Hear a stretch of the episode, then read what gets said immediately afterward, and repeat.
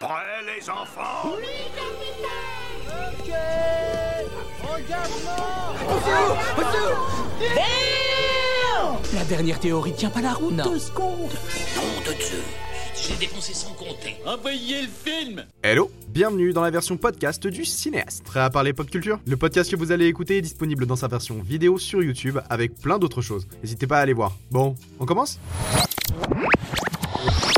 Oh Vous êtes là Bienvenue chez moi, faites comme chez vous. Aujourd'hui, le projectionniste est parti faire du ski avec la YouTube Money. Du coup, il m'a laissé les rênes de la chaîne. Les, les rênes. Du coup, c'est moi qui me coltine la projection du jour. Mais bon, c'est quand même plus sympa d'être là à tourner des vidéos que d'être dehors à scaler le miche. Bref, si vous le voulez bien, commençons. Noël. Le froid s'installe, l'odeur du vin chaud et du sapin dans la maison, les enfants qui jouent dans la neige. Noël, c'est vraiment tout un champ lexical qui réapparaît toujours à la même période. Comme le mot guirlande. Vous avez déjà utilisé le mot guirlande en dehors des fêtes? Pendant que vous faites chauffer votre chocolat, que vous dépliez ce plaid et que Maria Carré touche 90% de ses revenus en royalties, laissez-moi vous raconter une histoire. Il était une fois, dans la petite ville lointaine de Snow Lake City, une jeune femme d'affaires surbookée par son travail qui vient faire une pause loin de tout. Véritable enfant de la ville, elle ne connaît rien à la vie de campagne. Alors qu'elle tombe en panne sur le bord de la route, enneigé, un homme bien bâti s'arrête pour l'aider. Tandis qu'elle le traite comme un chien, lui est bien gentil et l'accompagne à l'auberge du coin. Elle restera un moment à sympathiser avec l'homme et finalement, après maintes rebondissements les faisant se disputer, puis se rabibocher, ils se marièrent et eurent beaucoup d'enfants. Voilà, en l'espace de quelques secondes, je vous ai résumé 75% des téléfilms et films de Noël. Pourtant, de nos jours, il existe bien des scénaristes qui travaillent depuis des années dans le cinéma pour nous offrir des histoires bien plus complètes. De l'invasion de créatures étranges dans une version de Hill Valley à l'attaque d'une tour infernale, j'aimerais rendre hommage au génie inventif de ses créateurs. Depuis l'invention du cinéma, des milliers de films différents ont vu le jour. Et je le sais bien, en travaillant à peine un mois par an, j'ai eu le temps d'en voir un bon nombre. Et il en existe un bon nombre que l'on peut considérer comme étant de Noël. Certes, avec plein d'explosions et abordant des sujets qui n'ont rien à voir, mais avec une seule et même toile de fond, Noël, c'est moi Si vous ne savez pas quoi regarder pendant vos longs dimanches hivernales à vous coinfrer de pizza, ne vous inquiétez pas, vous avez un professionnel du domaine pour vous conseiller. Alors, que les fêtes commencent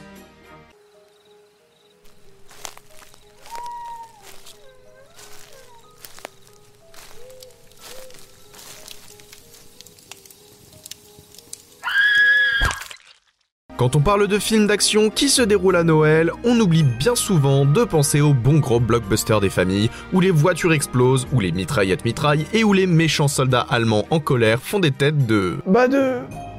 méchants soldats allemands en colère. Il faut savoir que même quand moi, une figure respectée dans tous les milieux, je m'apprête à pointer le bout de mon nez, certains bandits de haut rang continuent de venir gâcher la fête. C'était le cas de Hans Gruber, le petit malin, a essayé de faire rater Noël en 1988. Celui-là a fini sur la liste des enfants passages sans tarder. Débutons notre tour d'horizon par le meilleur film de Noël, Piège de cristal. Piège de cristal, c'est l'histoire d'un gamin, John McClane. Déjà petit, il voulait que je lui ramène des grenades sous son sapin. John est un policier rentrant sur la côte ouest pour retrouver sa femme et ses enfants et pour recoller les morceaux entre eux en cette période de fête. Et c'est en passant chez sa concubine à son travail au cœur du Nakatomi Plaza qu'il va devenir le fauteur de troubles d'une prise d'otage. Entre répliques cinglantes et pièges en tout genre, John va jouer au chat et à la souris avec les terroristes afin de résoudre la situation sans problème. J'ai essayé d'instaurer le yippee pendant la distribution de cadeaux, mais mon chargé de com m'a dit que ça donnait une mauvaise image. Piège de cristal est l'exemple parfait prouvant que l'on peut faire des films de Noël au scénario intéressant et développé. Outre l'histoire à l'eau de rose servant avant tout de fil rouge et de happy end, le film nous offre un personnage torturé qui va jouer le rôle du concierge de l'immeuble et qui va faire le ménage dans tout ce fouillis. Membre des forces de l'ordre, il va, comme son grade l'indique, venir remettre de l'ordre dans ses affaires et casser la bouche de 2-3 Allemands au passage. John est un défenseur du monde actuel, malgré les changements dans sa vie personnelle, c'est son besoin de maintenir les choses comme elles sont qui vont le pousser à donner son maximum et à jouer le rôle du héros pour sauver tous les otages et empêcher le vol. En résumé, c'est le petit gars qui vient arrêter la bagarre dans la cour de récré. Et moi, ces gamins-là, je les mets sur la liste des enfants sages, tant qu'ils font pas exploser trop de choses. Sauf que face à lui, il y a le grand stratège manipulateur Hans Gruber, ou l'anti-John McClane. Tout ce que John n'est pas, lui, il l'est. Tout d'abord, il est allemand. Et on la connaît, la version des Américains, pour le méchant Germain, au penchant politique très arrêté. Ensuite, c'est un grand penseur qui sait garder son sang-froid et s'adapter rapidement aux changements de situation, même quand un fauteur de troubles vient se balader au nez et à la barbe de ses sbires pendant son cambriolage. Hans, lui,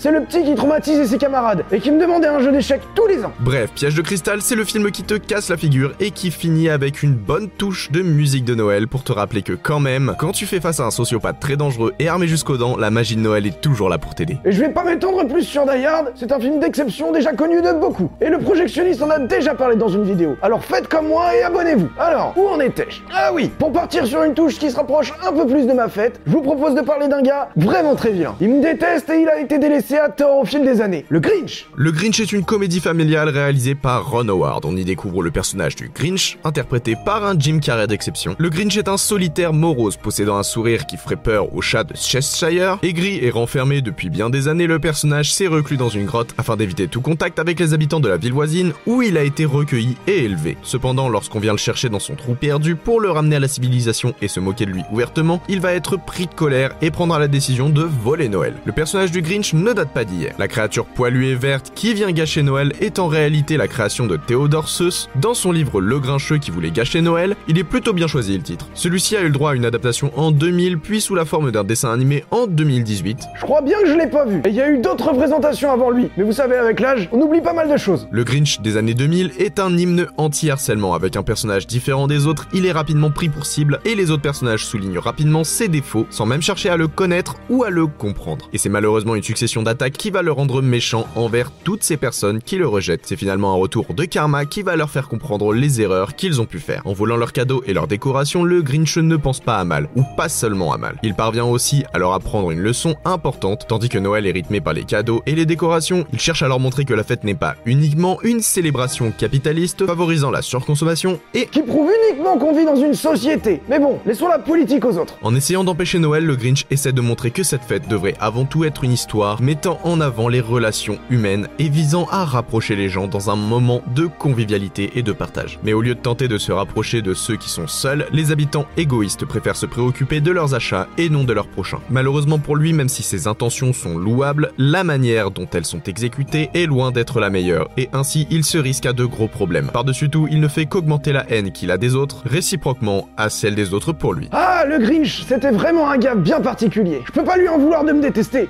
J'ai fait quelques mauvais choix avec lui. Mais bon, ça s'arrangera. Je, je lui trouverai un cadeau qui lui fera plaisir. Même si ça reste assez compliqué avec lui. C'est un peu comme chercher une aiguille dans une botte de foin. Ou un cadeau la veille de Noël. D'ailleurs, c'est le pitch d'un autre film un peu sous-estimé qu'il me tarde d'aborder avec vous. La course aux jouets. La course aux jouets est une comédie racontant l'histoire de Howard, un père de famille et homme d'affaires qui s'y prend au dernier moment pour faire ses courses de Noël et pour partir à la recherche du jouet Turboman que son fils lui a demandé. Mais il me l'aurait demandé.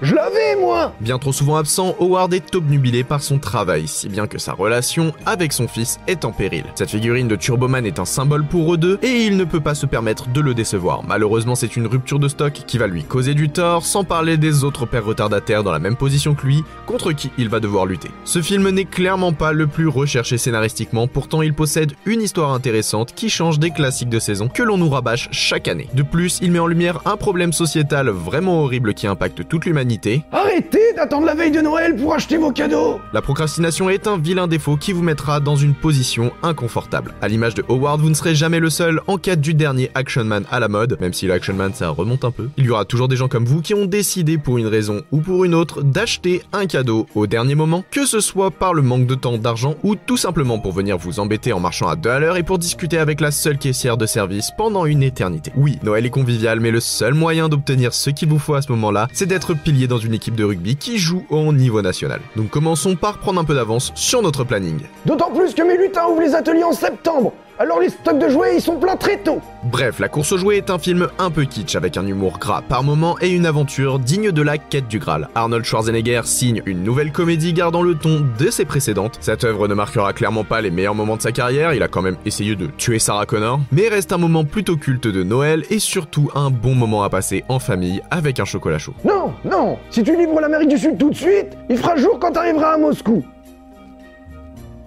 Désolé Déformation professionnelle. Reprenons. Bon, je pense qu'on a fait le tour des films tout public de Noël. Et si on allait chercher un peu plus loin dans le genre Et si cette année, pour Noël, on sortait des clichés classiques de saison Et si on faisait en sorte que Maria Carey arrête d'hurler All I Want for Christmas pour la remplacer par un bon vieux son de System of a Down Et si vous me laissiez me reposer deux minutes pour glorifier un autre gars, comme le croque-mitaine ou la fée des dents, pourquoi ne pas profiter de cette pandémie horrible pour mettre en lumière des légendes bien flippantes? Alors maintenant qu'il se fait tard, on couche les enfants, on desserre la ceinture d'un cran et on se prépare au grand frisson. C'est le moment d'emballer les cadavres pour les enterrer au pied du sapin. Pour commencer, on va rester sur un terrain connu et parler rapidement d'un film très célèbre qui n'en est pas moins trash. En plus, je l'adore, alors... euh, Bref, parlons peluche qui chante et horrible monstre avec les Gremlins. Quant au bon père, Monsieur Pelzer se rend dans une boutique sombre et miteuse au fond de Chinatown pour trouver un cadeau de Noël. Il va en réalité faire s'abattre l'enfer sur toute sa ville. En même temps, dans une telle boutique, il avait le choix entre acheter des trucs AliExpress en dropshipping, une souche du Covid ou un mogwai. Et on défend la cause animale. Son fils Billy va devoir respecter uniquement trois règles pour s'occuper de Gizmo.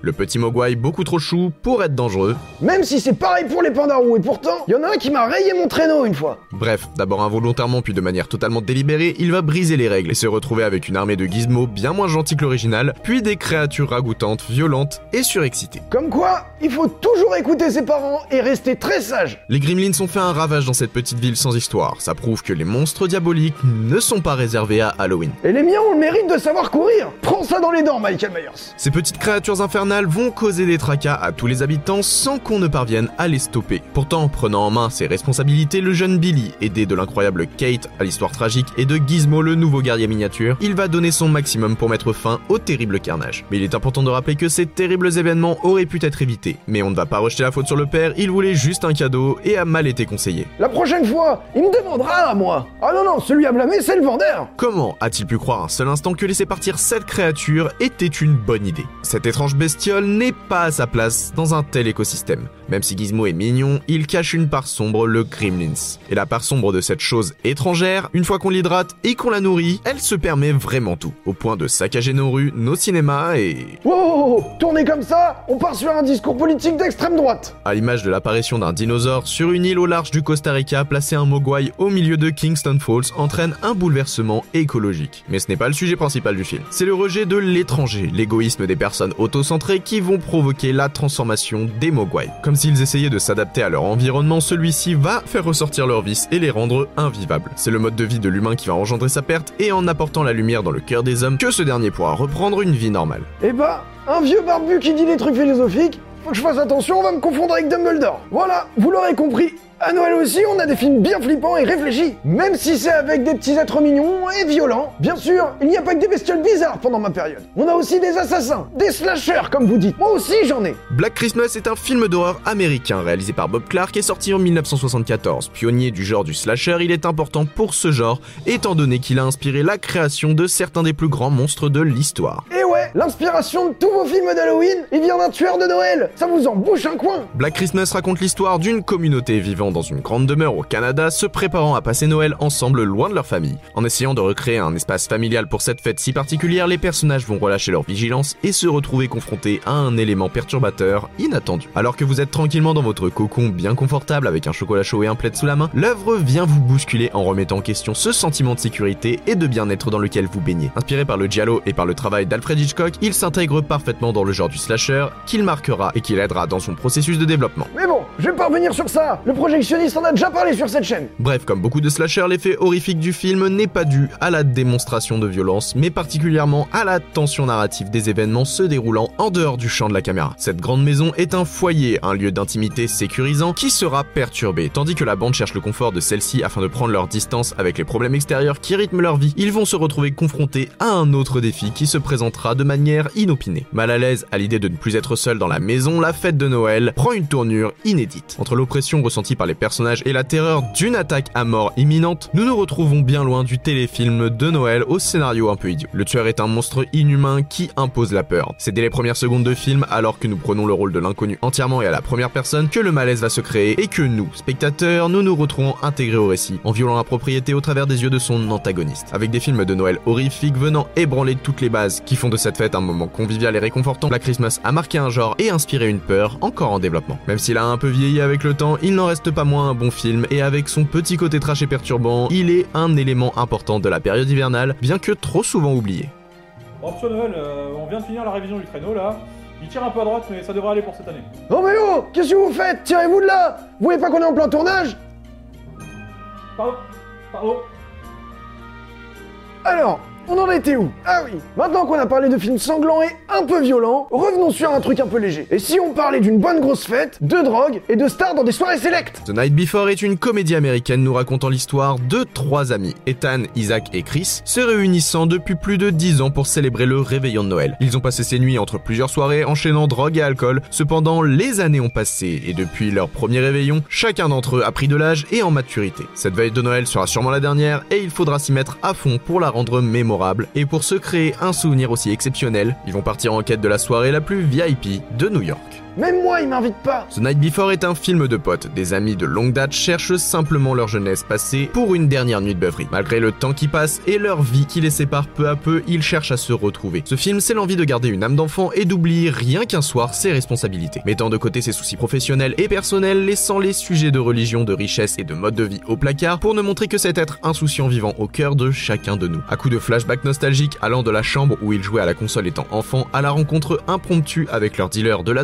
ils vont dire adieu à toutes ces choses qui les empêchaient de grandir pour devenir de meilleures personnes. Une boîte pleine de drogue, une invitation à une soirée et des litres de boissons alcoolisées, voilà ce dont ils auront tous besoin pour grandir. Leur retrouvaille annuelle est une mise à l'épreuve de leur relation face à la réalité de l'âge adulte. S'ils essayent de mettre leurs problèmes de côté, ils ne peuvent pas oublier les galères de la vie quotidienne, même l'espace d'une soirée. Car peu importe les événements, Isaac sera toujours marié à une femme qui a atteint son troisième trimestre de grossesse, Chris aura toujours des problèmes de dopage et avec son image de sportif, et Ethan sera toujours le célibataire qu'on vient de quitter parce qu'il a peur de l'engagement. Quand leur vie les rattrape durant cette soirée, ils ne pourront rien faire d'autre que s'adapter et se confronter à la réalité. Heureusement ce soir ils ne sont pas seuls, et c'est en révélant les éléments qu'ils cherchent à oublier qu'ils vont encore plus se rapprocher et s'aider les uns les autres à les surmonter. Les amitiés de toujours, un soutien émotionnel dans les moments difficiles couplé à une énorme race et un bad trip au champi. Voilà ce que j'appelle un bon film de Noël qui sait faire plaisir aux plus grands. Mais bon, faut quand même éviter de les montrer aux plus petits. Évidemment, les classiques de Noël reviendront toujours à la charge et il est difficile de les faire taire. C'est vrai que peu importe les explosions ou les morts, Macaulay Culkin reste le petit le plus effrayant d'ingéniosité du voisinage et ce n'est pas pour rien que Maman j'ai raté l'avion est matraqué toujours plus chaque année sur les téléviseurs. Même si ce petit garnement a provoqué d'innombrables sciatiques à cause de tous les mômes qui essaient de le copier. Si les casseurs flotteurs avaient gagné, la distribution de cadeaux ça serait pas devenu une épreuve de Ninja Warrior. Moi je vous le dis. En plus de mon temps, il aurait moins fait le malin face à un mafieux comme Joe Pesci. Pourtant, comme vous avez pu le constater, film de Noël ne rime pas toujours avec mièvrerie sans surprise ni enjeu. Loin des navets sans saveur comme Love Actually que l'on nous présente chaque année à Noël, Bon sang, quelle horreur ce truc Insupportable il existe un grand nombre d'œuvres merveilleuses faisant abstraction de la magie de Noël pour développer une véritable histoire et aux personnages vraiment intéressants et recherchés. La sélection que je vous ai présentée aujourd'hui n'est qu'une infime partie des œuvres hivernales existantes. Un simple avant-goût de toutes les fabuleuses choses que ma période vous propose. Alors arrêtez de vous plaindre de voir toujours les mêmes téléfilms et commencez à voir les vrais bons films du moment. Parce qu'il y en a marre. Alors aujourd'hui, le Père Noël pousse un coup de soufflante sur la chaîne du projectionniste. Les bons films de Noël, ça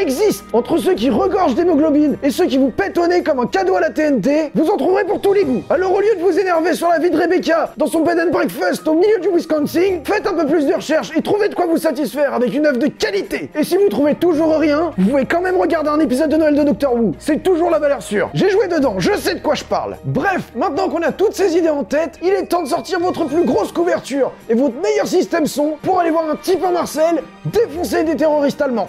Et coupé C'est parfait, c'est dans la boîte, on a tout. Vous êtes sûr, vous voulez pas qu'on en fasse une? Non, non, c'est nickel, on est tout bon. Merci pour votre participation, monsieur Noël. Y a pas de quoi, jeune homme. On m'avait pas contacté pour un tournage depuis une vieille pub Coca-Cola. Vous savez quand ça sort? Normalement le 26, juste après votre livraison. D'ailleurs, euh, vous avez reçu ma lettre? Bien sûr, comme toujours. Je vous, je vous offre un café? Avec plaisir. Attendez, on, on vous retire le micro. Merci d'avoir écouté ce podcast. Je vous rappelle que vous pouvez le retrouver en vidéo sur ma chaîne YouTube. N'hésitez pas à vous abonner ici ou à aller me suivre sur YouTube, Instagram, TikTok et même sur Twitter ou sur les autres plateformes de podcast. Et comme toujours, partagez-le, ça fait vraiment plaisir. On se retrouve très bientôt pour de nouvelles aventures dans les confins de la pop culture. C'était votre cinéaste favori, à vous les studios.